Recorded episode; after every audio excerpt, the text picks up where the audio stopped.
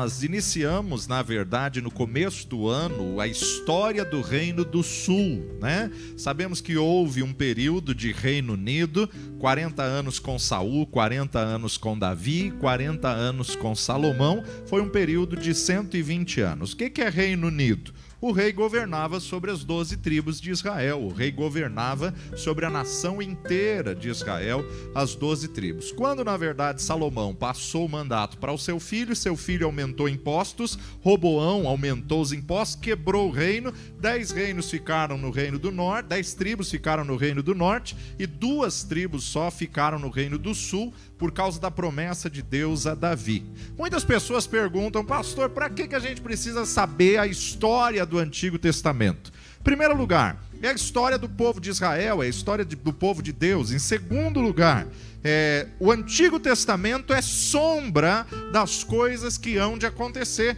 Você vai ver essa série que nós estamos é, iniciando hoje, é, a história do livro de Isaías, o livro do profeta Isaías, ele é tudo que está acontecendo no mundo hoje. É realmente essa situação do conflito entre as nações, uma guerra, uma grande potência que estava se levantando, um grande gigante que estava levantando e querendo tomar todas as nações, e a gente vai ver que Deus levanta o profeta para anunciar todas essas coisas e entender também que o livro de Isaías ele não é só profético, ele é escatológico. Além de ele narrar as profecias do, do, do Messias, ele também fala as coisas do fim dos tempos. Então, o livro dos profetas Isaías é uma das mais grandiosas produções teológicas do Antigo Testamento. A sua mensagem ela é profunda e parte de alguém que conhecia o ambiente em que ele estava inserido de modo que, tomado pela inspiração divina do Espírito Santo,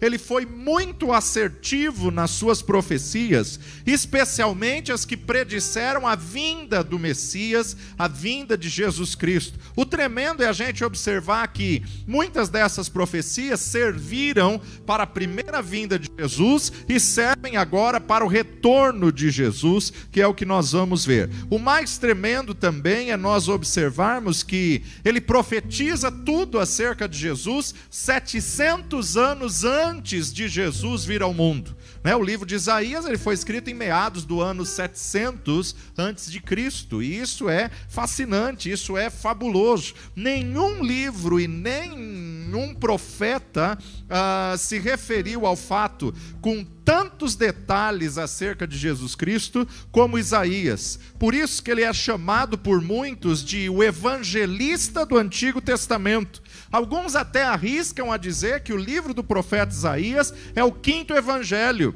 É o quinto evangelho. Sabemos que os evangelhos contam a história de Jesus: Mateus, Marcos, Lucas e João, mas enquanto Jesus estava nessa terra. É, o livro de Isaías, 700 anos antes, revela o que aconteceria nos quatro evangelhos, revela o que aconteceria na vida e no ministério de Jesus Cristo. Esse livro também pode ser chamado do livro da salvação porque é o livro do Antigo Testamento que apresenta a salvação de uma das formas mais importantes e uma das obras literárias da, da literatura bíblica hebraica. Depois do Pentateuco, ele é a maior obra da literatura hebraica. O profeta Isaías, ele tem uma beleza poética e ele tem uma riqueza literária, e a história, ao escrever, nos dá uh, um conteúdo muito rico.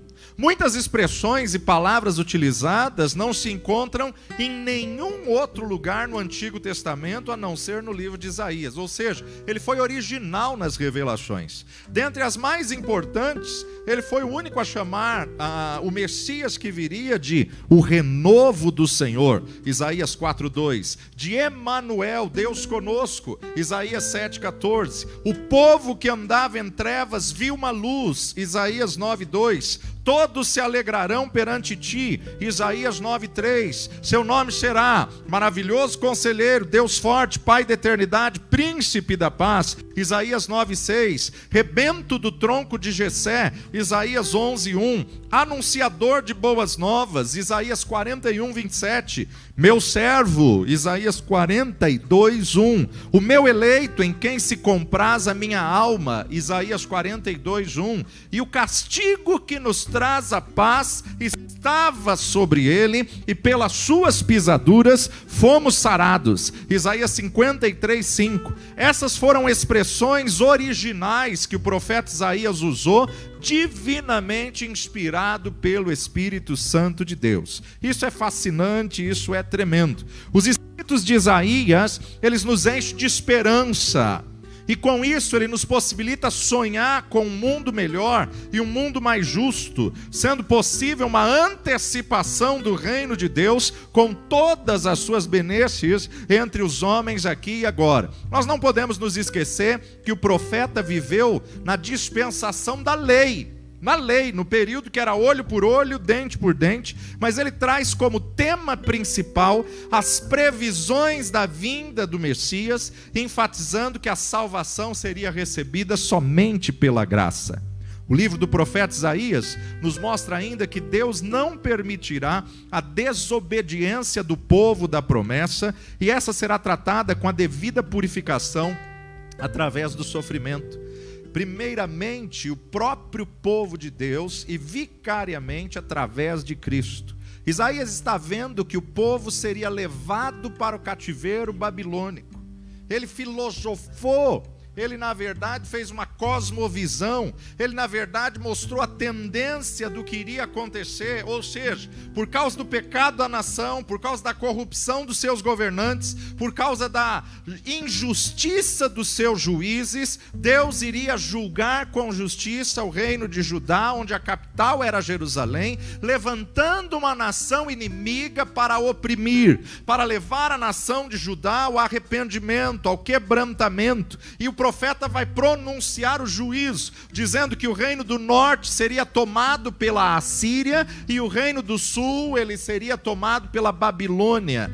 Então, na verdade, é, o povo não, não aceitou, não recebeu a mensagem de Isaías, só que ele também profetiza que Deus interviria milagrosamente e traria libertação e levantaria o renovo, o rebento de Jessé quase como que num segundo êxodo, tirando o povo de novo do cativeiro, só que agora, ao invés de ser do Egito, seria da Babilônia.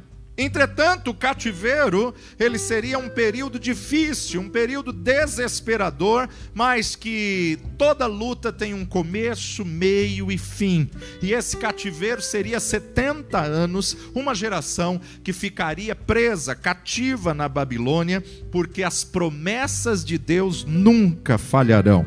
Mesmo no vale, ele é o Senhor que está sempre presente, mesmo na adversidade, ele é o Deus que nos sustenta, ele é o Deus que nos fortalece, Ele é o Deus que nos dá força, Ele é o Deus que nos dá graça para podermos passar pelos dias difíceis. Né? É justamente o que o salmista declara: Eleva os meus olhos para os montes, de onde me virá o socorro? O meu socorro vem do Senhor que fez os céus e a terra.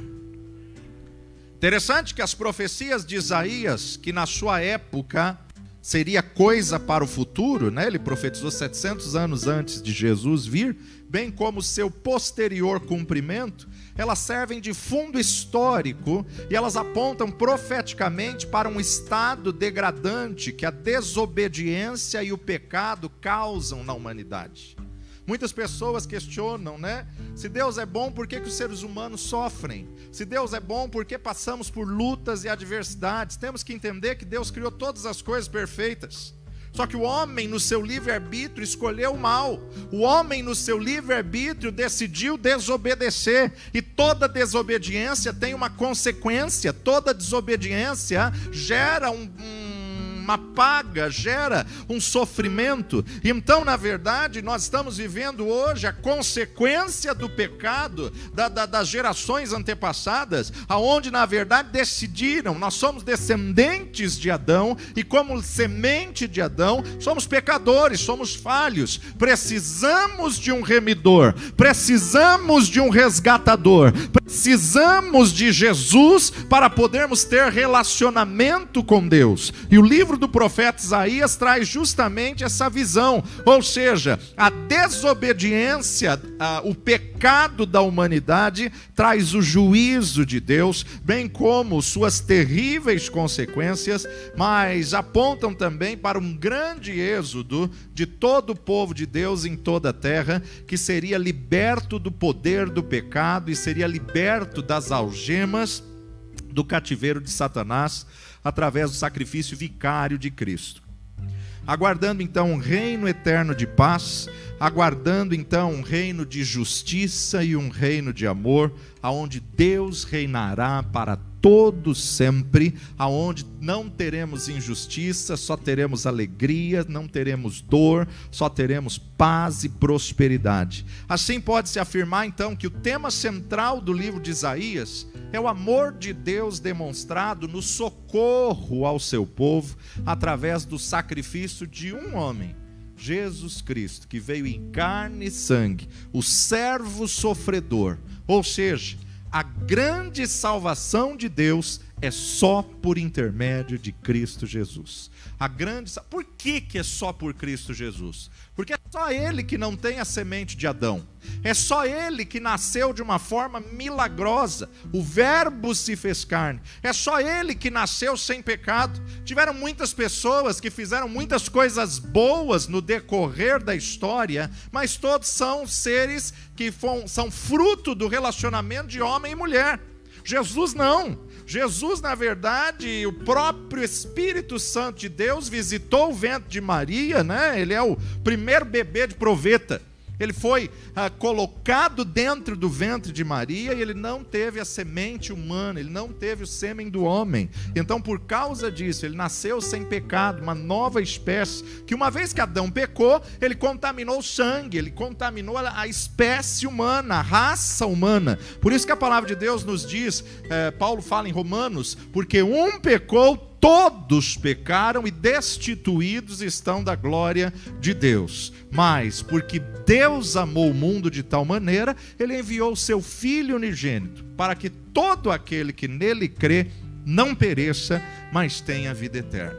As profecias de Isaías, elas têm tanta clareza, revelando com tanta exatidão os eventos futuros, como até chegar ao ponto de citar o nome de um rei que governaria uma nação inimiga daqui 200 anos. Ciro, um rei persa que anos e anos nem tinha nascido, nem tinha projeto, ninguém nem sonhava, e Deus revela ao profeta o nome desse rei persa. Além de detalhes do exílio, além de detalhes da, do retorno do exílio, que parecia que ele tinha passado por aqueles momentos e estava narrando, né? Prova que somente Deus sabe o que iria acontecer. Somente Deus pode revelar o fim antes do começo de todas as coisas. O profeta Isaías, ele era um profundo conhecedor de política da época, ele era um profundo conhecedor da monarquia. Ele era um profundo conhecedor das situações do palácio no Reino do Sul, em Jerusalém, no Reino de Judá, como também ele conhecia economia, geopolítica, ele conhecia a sociedade a religião da sua época, porque ele vivia dentro do palácio, como assessor direto do rei.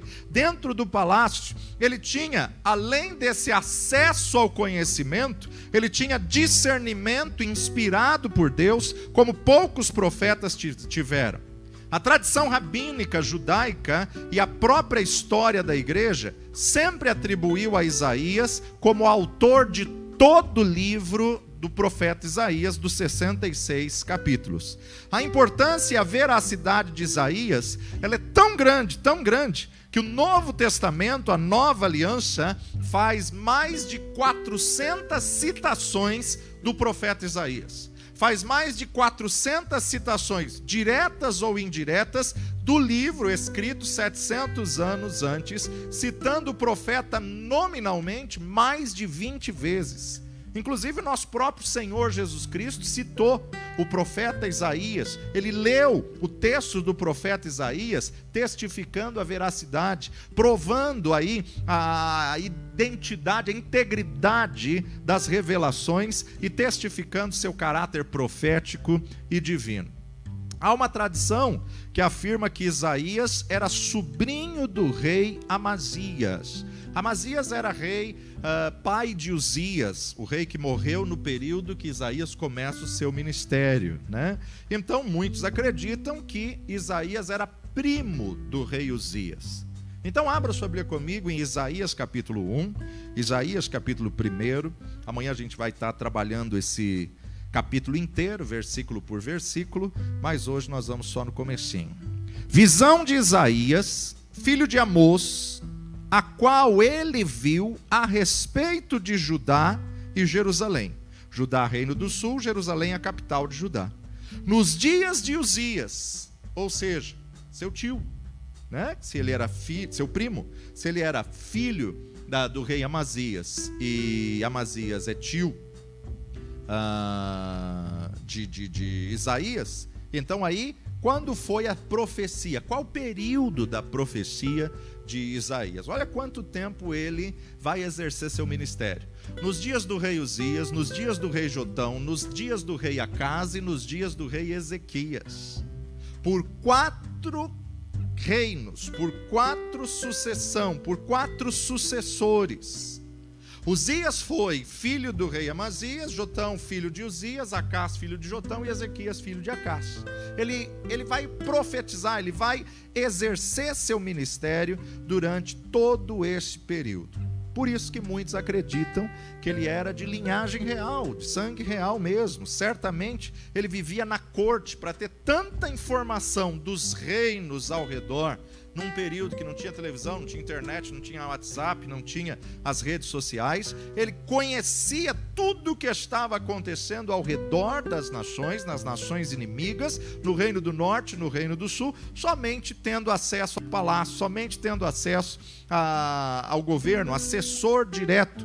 Por isso muitos atribuem a Isaías que ele era o cronista, ele era o escriba que escrevia a, as atas do palácio no período do pai de Uzias, de Amazias, e no período desses quatro reis subsequentes. E por causa disso ele desfrutava de alguns privilégios que lhe serviram de base e capacitação para ele ter um amplo ministério como ele teve. Isaías era casado, a Bíblia só traz é, a sua esposa como a profetisa, não traz o nome dela, mas sabemos que ela também tinha um ministério profético. Né? Quando ele se relaciona com a profetisa, ele traz, ele teve dois filhos com ela.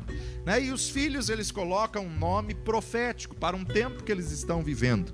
O primeiro filho ele chamou de Sear-Jazube, Sear-Jazube, que significa um resto volverá, ou seja, a nação vai ser levada em cativeiro, mas um restante vai voltar, o remanescente vai ressurgir. E esse nome, na verdade, estava evocando as conquistas assírias que deixaria somente um remanescente de sobreviventes. Ou seja, muitos seriam tomados, muitos seriam levados, muitos seriam é, levados como escravo e o outro filho que se chama Maer Salal Rasbaz.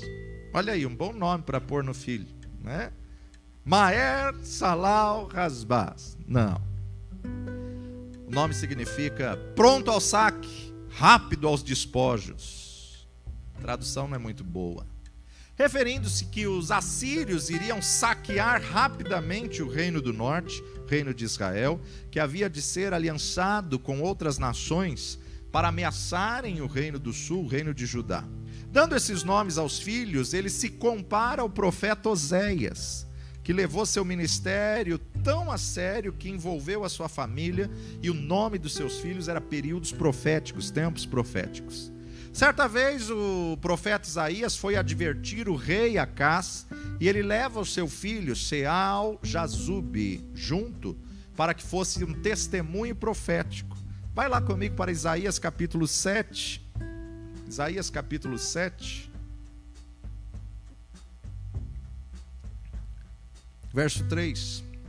Então disse o Senhor a Isaías: Agora tu e teu filho Seal Jazube Saí ao encontro de Acas, ao fim do canal do viveiro superior, ao caminho do campo do lavandeiro. Então, diante da incredulidade do rei, ele pede, Deus pede que ele levasse uma testemunha, e essa testemunha seria o seu filho. O final da sua vida foi trágico. A Bíblia não traz como ele morreu, mas a tradição rabínica diz que o rei Manassés mandou colocá-lo dentro de um tronco e cerrou o tronco ao meio com ele dentro. Né? Então ele foi, mediante a tradição rabínica, um profeta que foi cerrado ao meio. Antes de ele ser profeta, Isaías era cronista do palácio, escrevia as histórias reais, o livro de Ata, de Amazias e de Uzias. Olha só o que diz o texto em 2 Crônicas, segundo livro de Crônicas, capítulo 26, verso 22.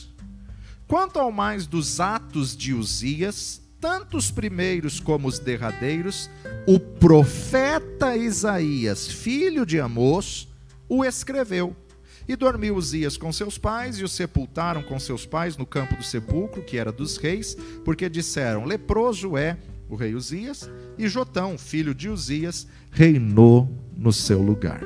Então a gente começa a observar que ele era cronista. Para ele ser cronista, ele era estudado, ele era um erudito escritor que provavelmente teve uma formação escolar da monarquia muito avançada em relação ao povo da sua época, demonstrando que além da formação, além da busca do conhecimento, ele tinha também o dom de profetizar, ele tinha também o chamado de Deus, ele teve também a revelação de Deus. E isso nós devemos entender que até hoje isso é muito importante. Precisamos conciliar os estudos acadêmicos, como também os estudos teológicos, à unção divina, desfazendo a compreensão errônea de que os estudos ou a teologia esfriam a fé ou a devoção. O estudo é como uma plataforma que cria para que a pessoa seja lançada mais adiante. Né? Os grandes homens de Deus foram estudados, os grandes homens de Deus tinham conhecimento, e quanto mais conhecimento, mais o Senhor usava pessoas. Os que mais se destacaram na história com profundo e vasto conhecimento foi Moisés. Ele foi o único estudado da sua geração, do seu povo. 600 mil homens eram escravos no Egito, sem contar mulheres e crianças, mas Moisés viveu no palácio como filho da filha de Faraó e ele foi estudado. Novo Testamento, Paulo, Paulo era erudito, Paulo era estudado. E agora a gente vê um dos profetas maiores, o primeiro, Isaías, extremamente erudito, extremamente culto. Um dos profetas menores, Abacuque, era filósofo, era músico, era poeta e era profeta. Então você vê quanta formação esses homens tinham e por causa disso as profecias foram tão exatas. A missão de Isaías a missão que ele recebeu foi bastante difícil. Por quê? Tendo em vista que a sua geração estava em desobediência e rebeldia contra Deus, ele tinha que profetizar o juízo de Deus para um povo que não queria ouvir a Deus. Portanto, num contexto imediato, as suas profecias cairiam no vazio da estupidez e na surdez de um povo pecador e afastado de Deus ele tem uma experiência gloriosa, ele tem uma experiência quando o rei morre. Vai lá comigo para Isaías capítulo 6. Isaías capítulo 6, versículo 1. No ano em que morreu o rei Uzias, eu vi o Senhor assentado sobre um alto e sublime trono. Ele tem uma visão, ele tem uma experiência transcendental. E o seu séquito enchia o templo. Os serafins, uma classe específica de anjos, ele vê, estavam acima do trono de Deus, e cada um deles tinha seis asas, com duas cobriam o rosto, duas cobriam os pés, e com duas voavam, e clamavam uns aos outros, dizendo: Santo, Santo, Santo é o Senhor dos exércitos, toda a terra está cheia da sua glória. E os umbrais das portas se moveram como a voz do que clamava, e a casa se encheu de fumaça, de uma Shekinah. Então disse eu: Ai de mim que vou perecendo, porque eu sou um homem de lábios impuros e habito no meio de um povo de impuros lábios. Pecador como nós, humano, falho.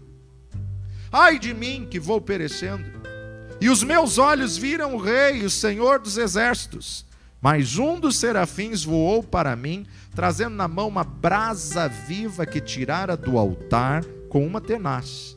E com ela tocou a minha boca e disse: Eis que isso tocou os teus lábios, e a tua iniquidade foi tirada e purificado o teu pecado. Depois disso, ouvi a voz do Senhor que dizia: A quem enviarei e quem há de ir por nós?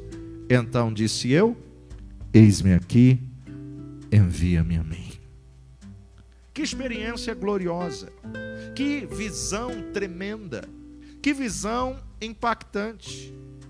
Muito embora num contexto de longo prazo, as profecias se cumpriram. Deus precisava mostrar para o povo que eles eram rebeldes e que, mesmo ouvindo a palavra de Deus, eles não se convertiam. Nesse sentido, Isaías teve tempo em sua vida de ver o cumprimento das suas predições. Isaías viu o império assírio entrar no reino do norte, devastar o reino do norte, tomar Israel como escravo e levar os jovens para a Síria. Israel, Isaías viu Israel sendo levado para o cativeiro. Isaías viu que, na verdade, o seu povo, o reino do sul, iria ter a tendência de ser tomado pela Babilônia. Então, na verdade, dada a grandeza das suas revelações e o cumprimento delas na história da humanidade, nos tempos vindouros e nos tempos distantes, tanto as que se referiam a Israel, como as que se referiam a toda a raça humana, Israel seria levado ao exílio e experimentaria um novo êxodo, passaria 70 anos no cativeiro babilônico e depois um remanescente voltaria à terra prometida e viria um grande rei um Messias, o Verbo que se faria carne, para cumprir toda a promessa de Deus em relação a Israel. Só que esse Messias teria que padecer grandes dores, sofrer, pelas suas pisaduras fomos sarados, sofrer para poder remir todo o povo escolhido. Entretanto, ele vinha para o seu povo de Israel, mas o seu povo rejeitaria, rejeitaria o Messias. Isso proporcionaria que a salvação chegasse até nós, que éramos gentios e andávamos em densas trevas. E a palavra de Deus nos garante em João capítulo 1: a todos quantos o receberam, deu-lhes o poder de serem feitos filhos de Deus. Se você tem Jesus como Senhor e Salvador, você não é uma criatura, você é filho. Ele te chama de filho. E o que eu preciso fazer para ter Jesus como Senhor e Salvador? Confessá-lo como Senhor da sua vida. Crer que ele veio a esse mundo. Paulo nos ensina isso dizendo: a saber se com a tua boca creres e em teu cora... Eh, se com teu coração creres e com tua boca confessares que Jesus veio em carne e sangue, morreu e ao terceiro dia ressuscitou, será salvo. É um ato de fé, é uma atitude de coração que eu declaro com a boca. Eu creio que Jesus veio a essa terra, o Filho de Deus veio para nos resgatar, para nos salvar, para nos remir.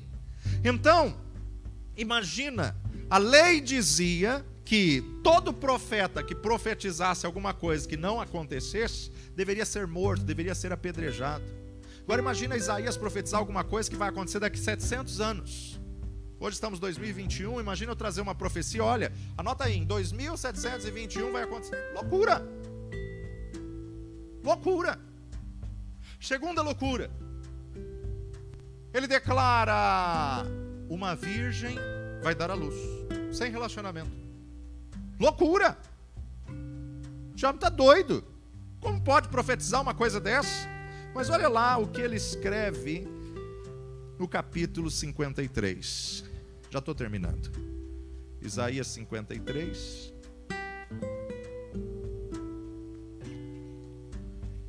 Quem deu crédito à nossa pregação?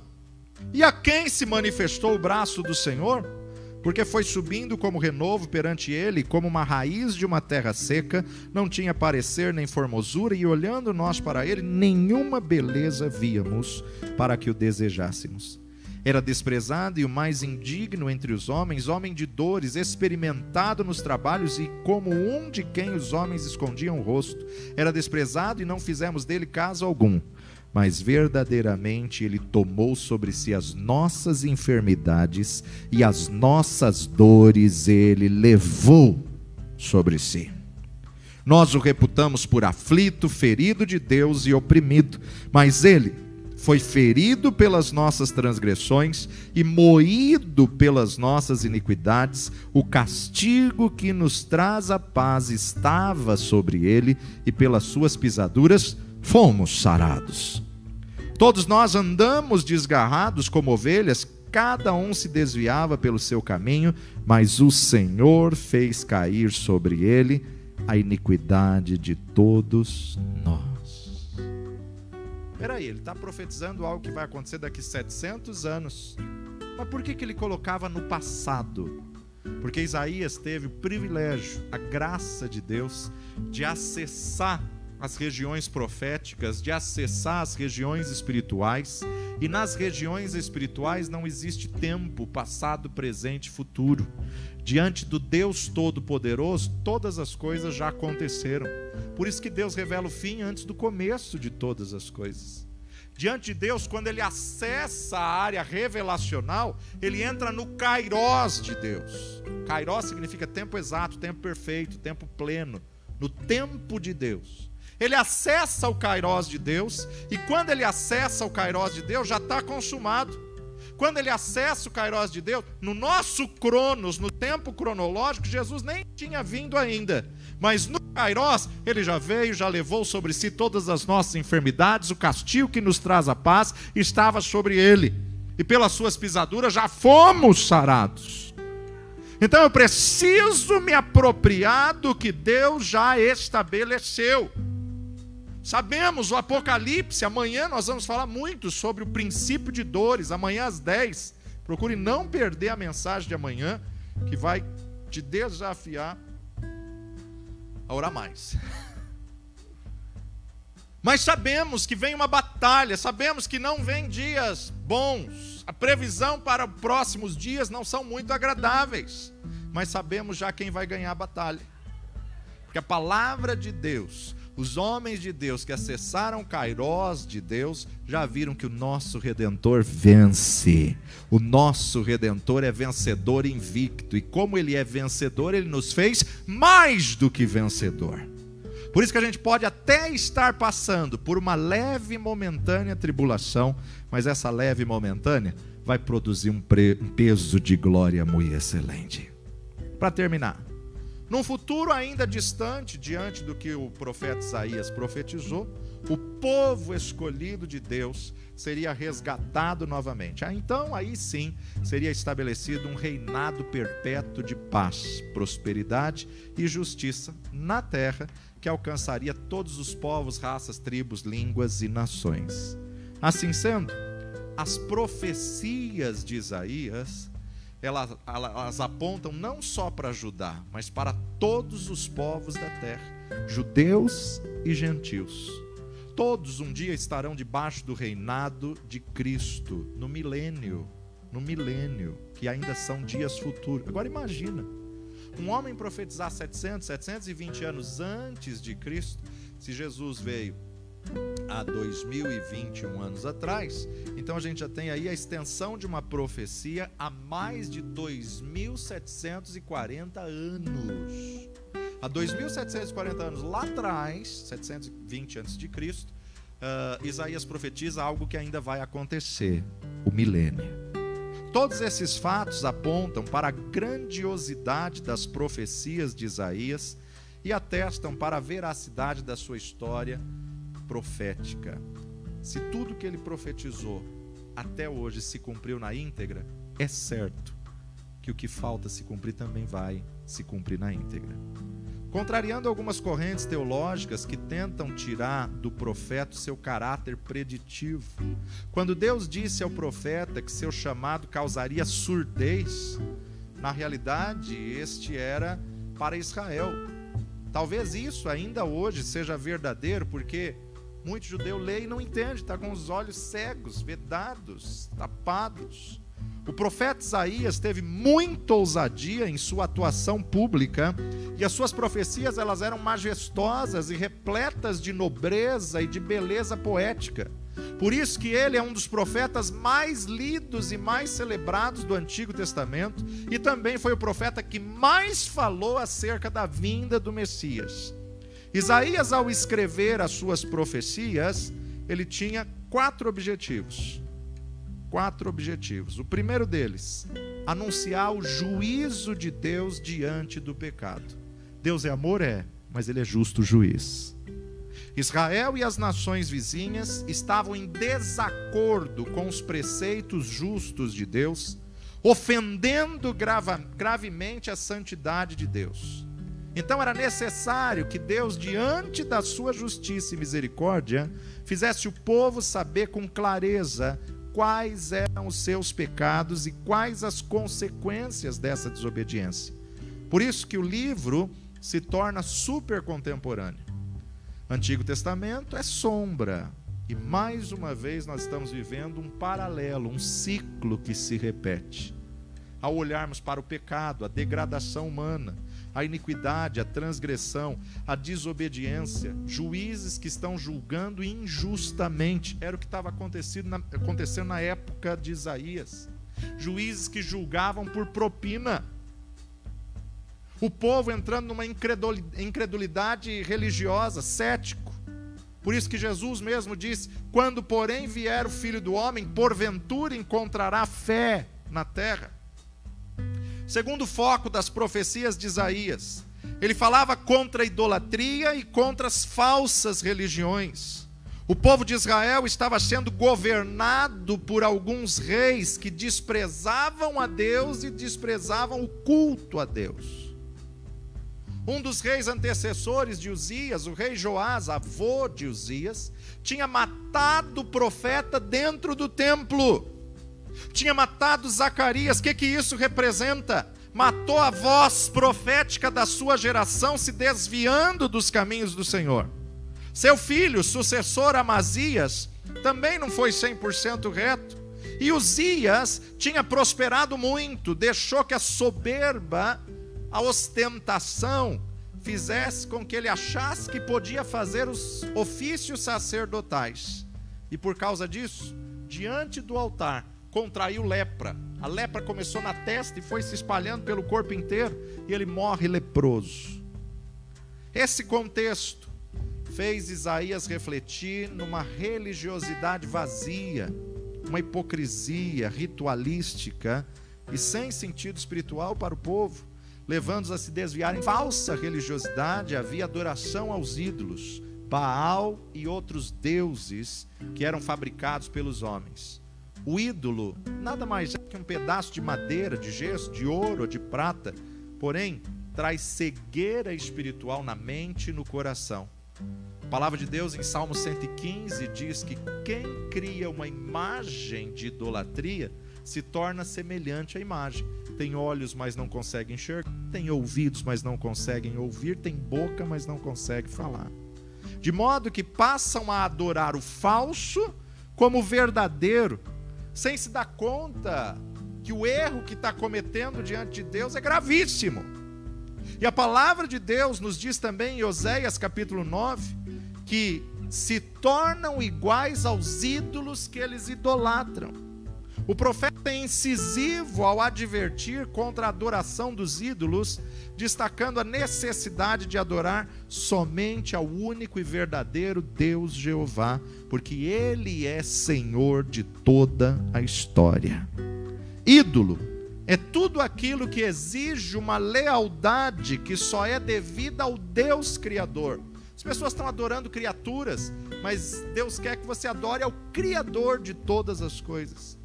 Tudo aquilo que ocupa o teu coração se torna um ídolo, se não for colocado no devido lugar.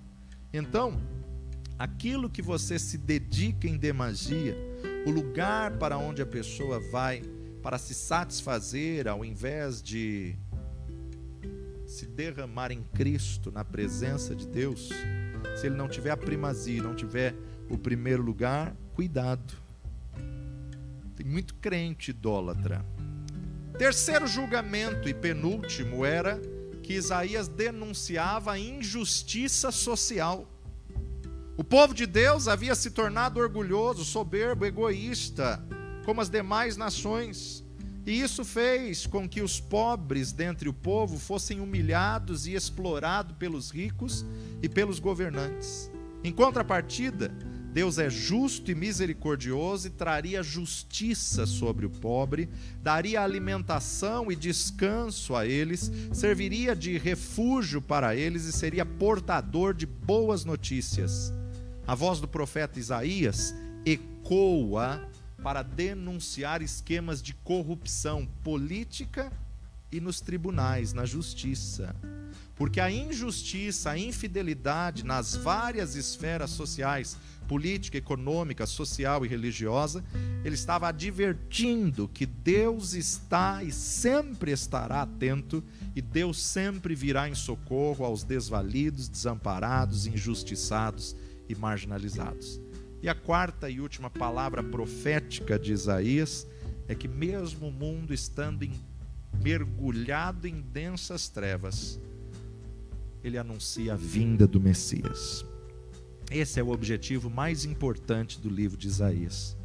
Porque diante da desobediência, aliada ao fato de que as pessoas não conseguiam encontrar o caminho certo para Deus, a única solução possível seria a vinda do Messias, que através do seu sofrimento faria com que o seu povo se voltasse para Deus. Porque as iniquidades Jesus levou sobre si. Tem ninguém perfeito, não tem ninguém justo o único justo está nos céus. Jesus Cristo, que veio em carne e sangue, morreu e ao terceiro dia ressuscitou. A vinda do Messias aponta para o caráter misericordioso e redentor de Deus.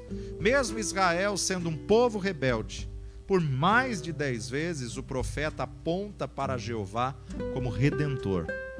E aproveite que a porta da salvação ainda está aberta e Deus ainda está com caráter redentivo. Ele quer te resgatar, ele quer te redimir. O autor cita pelo menos 17 profecias que se referem ao Messias vindouro, que nós vamos estudar a partir de hoje. Todos os finais de semana, nas ministrações, vamos estudar os 66 livros de Isaías. Amanhã às 16 e às 18 vamos continuar essa ministração porque a riqueza desse livro nos faz ter um encontro com o Rei dos Reis e o Senhor dos Senhores. Que o Senhor possa despertar a sua curiosidade e que você possa ser impactado pelo poder da palavra, que você possa ser desafiado a entender só Deus para revelar uma coisa há 2700 anos atrás e ela ser tão real, tão latente e tão verdadeira nos dias de hoje. Feche seus olhos. Se você ainda não tomou a decisão por Jesus, dá uma chance. Experimenta. Deixa ele governar a sua vida. Renuncia. Se você tem visto que na sua própria força não dá, se você tem reconhecido que a tendência da sociedade, da história, do mundo está dificultando, está piorando, está complicando, se renda a Jesus. Entrega teu caminho ao Senhor, confia nele e o mais ele fará. Se você ainda não fez essa oração, aí onde você está mesmo, no seu coração, repete ela comigo. Senhor Jesus, eu reconheço que tu és o Verbo que se fez carne. Eu reconheço que o Senhor veio em carne e sangue a esse mundo. Eu reconheço que tu és o Filho de Deus. Eu reconheço que a tua morte me traz vida. E eu te recebo nessa noite como meu Senhor, meu Salvador. Pai, escreve o meu nome no livro da vida e faz novas todas as coisas na minha vida. Porque eu declaro que Jesus Cristo de Nazaré veio em carne e sangue, e morreu e ao terceiro dia ressuscitou. Guia-me a cada dia, ensinando-me a fazer a tua vontade. Guia-me a cada dia para que eu possa te conhecer mais e mais. para que eu possa, Senhor, te agradar e ser aprovado por ti. Eu declaro, Senhor, que tu és o único que governa, que brilha e que é meu Senhor e meu Salvador. No nome de Jesus. Pai de amor, abençoa as vidas que fizeram essa oração pela primeira vez. Que possam encontrar esse caminho, essa verdade, essa vida. Fortalece, ó Pai. Sustenta, Senhor. Tira tristeza, angústia, agonia que aquele povo estava vivendo e muitos têm vivido nos dias de hoje, Senhor. Renova as forças, renova a esperança, renova a fé, renova a alegria. Ah, Deus, levanta aquele que está caído, restaura aquele que está abatido, fortalece, Senhor, aquele que não tem nenhuma força e nenhum vigor. Vem em socorro ao teu povo, ó Pai, e que a cada dia sejamos desafiados e impactados pela tua palavra e pelo teu poder, no nome precioso de Jesus. Amém e amém.